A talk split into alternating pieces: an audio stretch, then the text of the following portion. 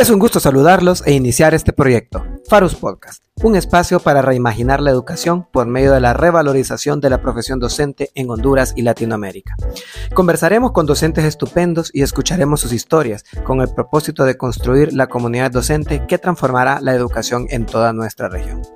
Para el episodio 1 tenemos a Ana María Cardona, fundadora y directora de Sunshine School, una mujer emprendedora, visionaria y una docente estupenda que está transformando la educación en Honduras.